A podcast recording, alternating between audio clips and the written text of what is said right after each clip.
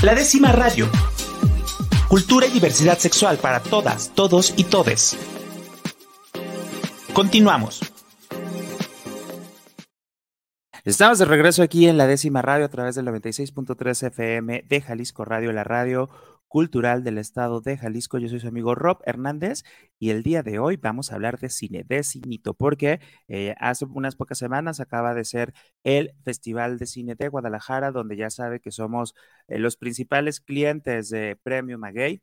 Y eh, bueno, e, en este año trajo propuestas muy interesantes, donde pues a través del cine podemos conocer, empatizar y sensibilizarnos ante las situaciones que viven otras personas. Este es el caso de el, documental eh, Llamadas de Moscú, que eh, eh, dirigió Luis Alejandro Yero y que el día de hoy aquí nos acompaña en la décima radio justo para platicar sobre este documental Llamadas desde Moscú. ¿Cómo estás? Muy bien, muy bien, Rob. Muchas gracias por la invitación para hablar sobre la película. Oye, Yero, ¿te dicen Yero? Sí, solo mi madre me llama por mi nombre, mi madre y mi padre, Luis, me llaman por Jero. Luis Alejandro, ¿no? Digo, para que se Este, Jero, eh, este documental que es como, es como muy estático en, de cierta manera, pero suceden muchísimas cosas. Eh, retratas la vida de cuatro eh, personas queer cubanas que están eh, viviendo en Moscú. exactamente. ¿Cómo surge eh, esta propuesta de, y, cómo surge tu interés para empezar a retratar y a poder, pues, este, contarle esta historia de, de Dariel, de Dari, Leldis y Juan Carlos? Claro.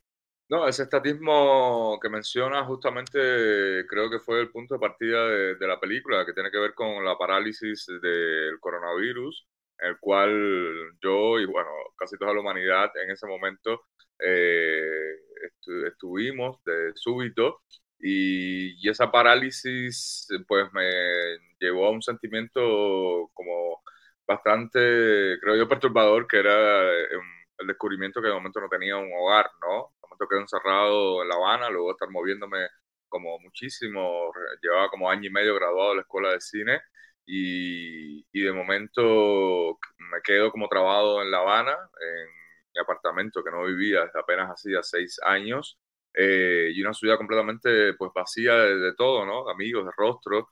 Eh, se habían ido del país eh, en los últimos años, ¿no? Yo prácticamente me había ido viviendo en Cuba, eh, prácticamente me había ido de Cuba en los años últimos, porque la escuela de cine donde estudié, eh, pues es prácticamente un país dentro de otro país, ¿no? Eh, y ese apartamento, pues que, habitaba, esa ciudad que, habité previamente, ¿no? Donde tuvo mi crecimiento, pues de momento estaba completamente vacía, paralizada y sin un hogar, ¿no? Y esa sensación ahí como de profundo desarraigo en la propia ciudad donde crecí, pues realmente, y ese encierro, ¿no? Y parálisis debido al coronavirus, pues me provocó ahí un sentimiento bastante eh, perturbador. Y dio pues justo la casualidad que como a los pocos días mm, me leo un artículo en el periódico El País, eh, en el cual hablaba pues de la vida de los migrantes cubanos en Moscú y de varias personas queer también. Eh, y obviamente su, vamos a sus fragilidades, y el contexto en el cual de momento les atrapó la, la, la, pandemia, pues eh, era como con mucha más eh, precariedad, ¿no? A la cual estaba yo, porque a pesar de todo tenía un techo, tenía,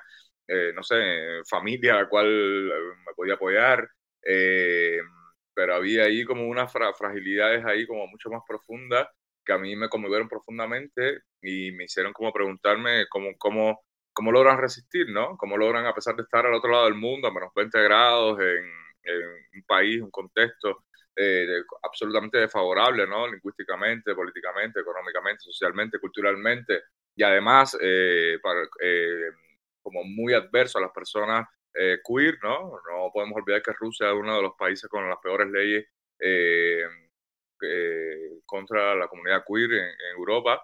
Eh, pues eh, eso me hizo sentir, todo esto me hizo sentir una profunda identificación en ese sentimiento de desarraigo eh, y quise pues hacer una película precisamente que hablara sobre esas resistencias, ¿no? Y esas formas de estar en un territorio en el cual uno pues no, no, no, encuentra su hogar, ¿no? O no está al hogar.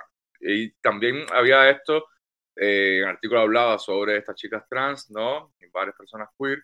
Eh, yo como hombre queer nunca antes había hecho las películas que había hecho antes, nunca pues exploraba eh, la, vamos a decir, la identidad o el estar queer y por primera vez mm, tuve el deseo pues de hacer esta película porque obviamente el habitar un territorio como Rusia ah, siendo hombre gay, mujer trans o lesbiana o cualquiera de, de, estas entidades, pues eh, se hacía mucho más adverso precisamente esa búsqueda del hogar y ese estar en un territorio absolutamente desconocido. Entonces, esos fueron los orígenes de la película, digamos. Oye, ¿y, cómo, cómo contactaste a, los protagonistas? Eh, ¿Ya los conocías? Eh, ¿Los fuiste buscando a través de redes? ¿O, cómo fue como esta vinculación con los protagonistas? Claro. Eh, no, justamente si algo nos enseñó pues la, pandemia como método de trabajo es precisamente eh, la comunicación a distancia, ¿no? Yo pues empecé inmediatamente obsesionado con este artículo y obsesionado con lo que describía.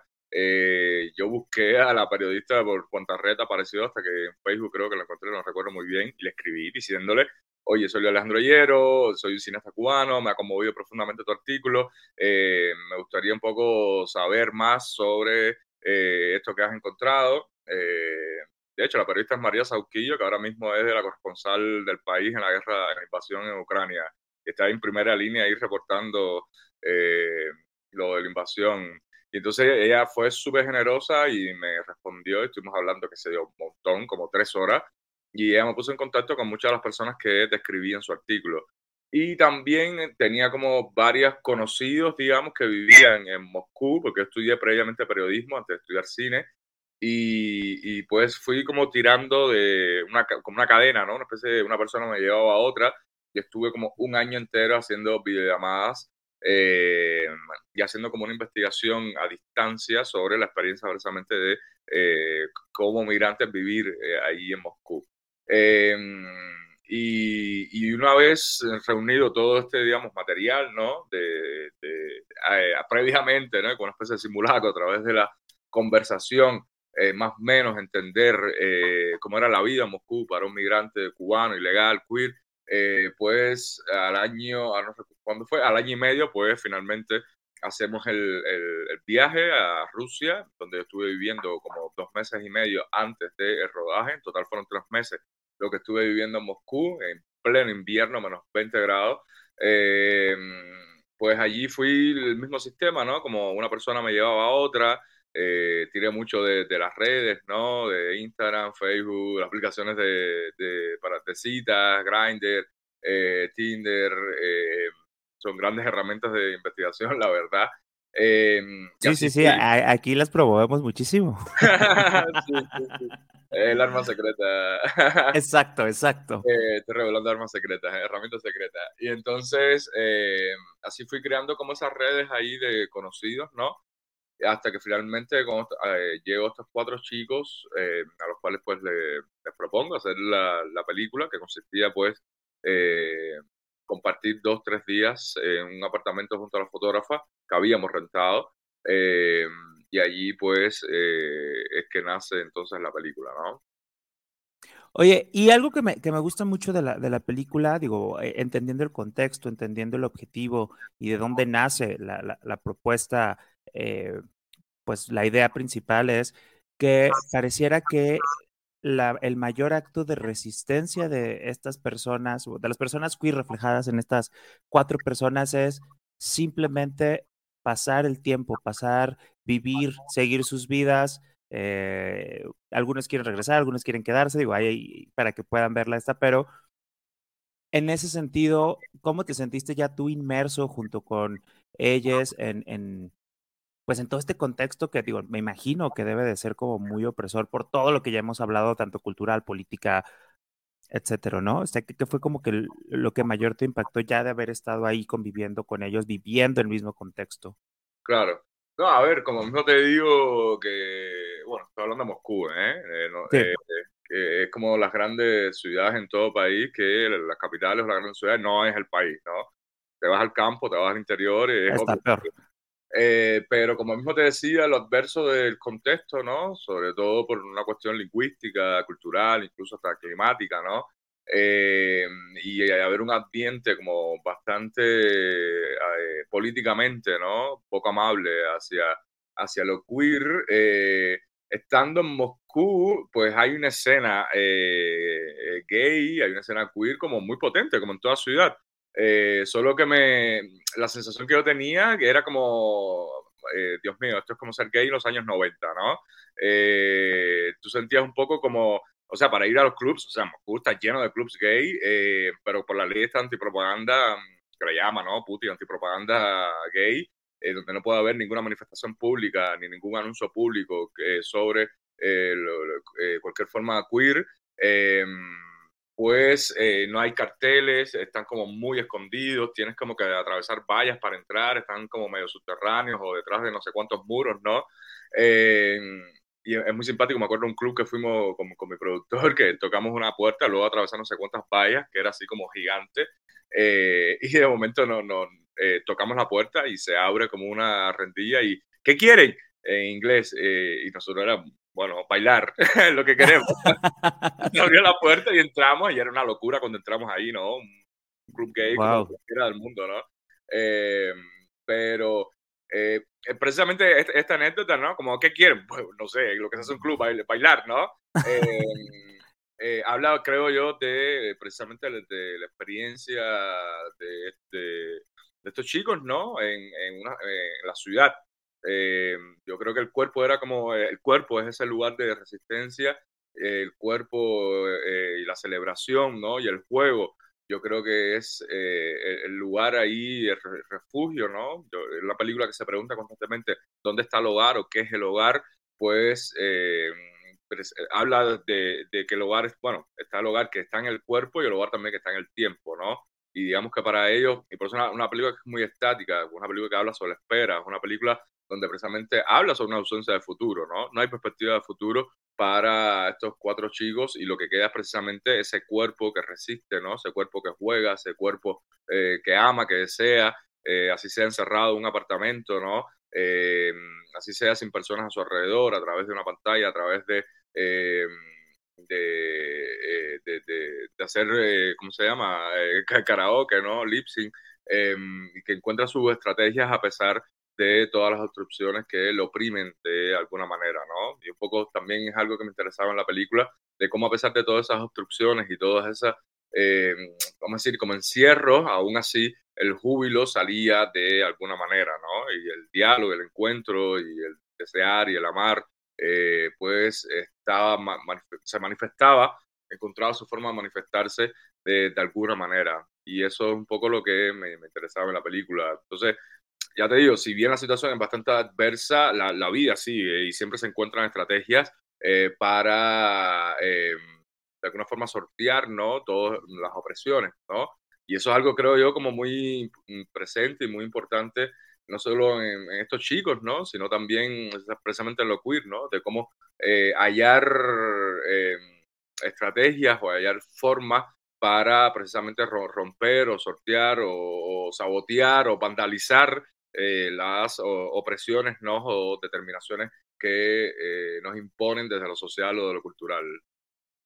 Padrísimo. Oye, tuviste el estreno internacional en, en el Festival de Cine de Berlín.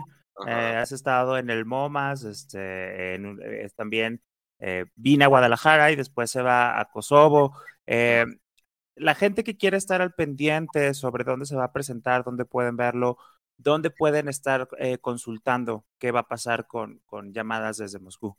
Bueno, pues sigan en el Instagram de la página Calls from Moscow eh, y ahí pues eh, estamos como al tanto, publicando constantemente al tanto cualquier, todos los movimientos de la película. Entonces, ufa, no me acuerdo bien cuál es el, ¿cómo se llama? El nickname, pero es Calls from Moscow, más de Moscú en inglés, escríbanlo y ahí pues le va a salir la, la página. Oye, ¿y qué, en, dónde en qué festivales se va a presentar próximamente?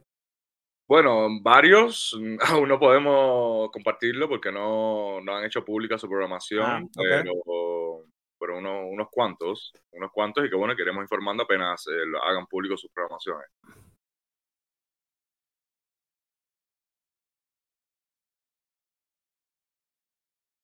Creo que ya. Ya Sí, te un tengo, ya, pequeño- regresamos. pequeño ya. Un pequeño glitch acá.